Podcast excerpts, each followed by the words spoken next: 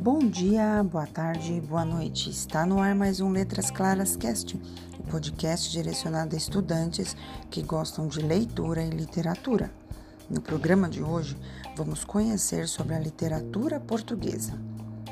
Pois no programa anterior ouvimos sobre a literatura grega e latina. Literatura portuguesa.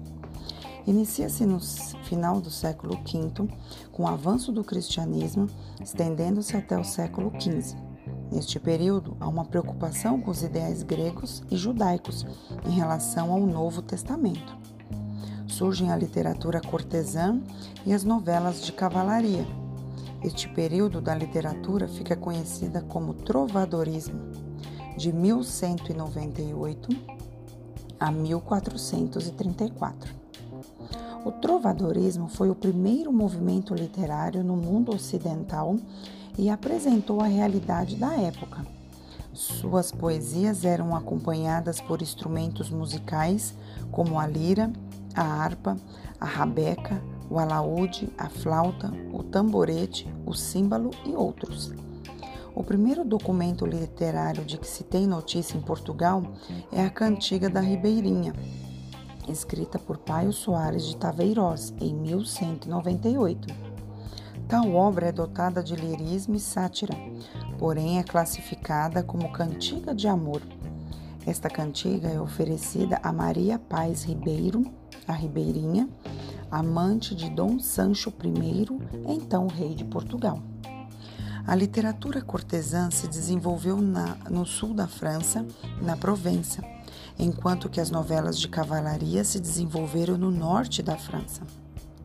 Surgiu com Guilherme de Aquitânia, que criou o amor idealizado, ou seja, seu objetivo era centrado no amor impossível entre a mulher amada e o poeta, no caso o trovador.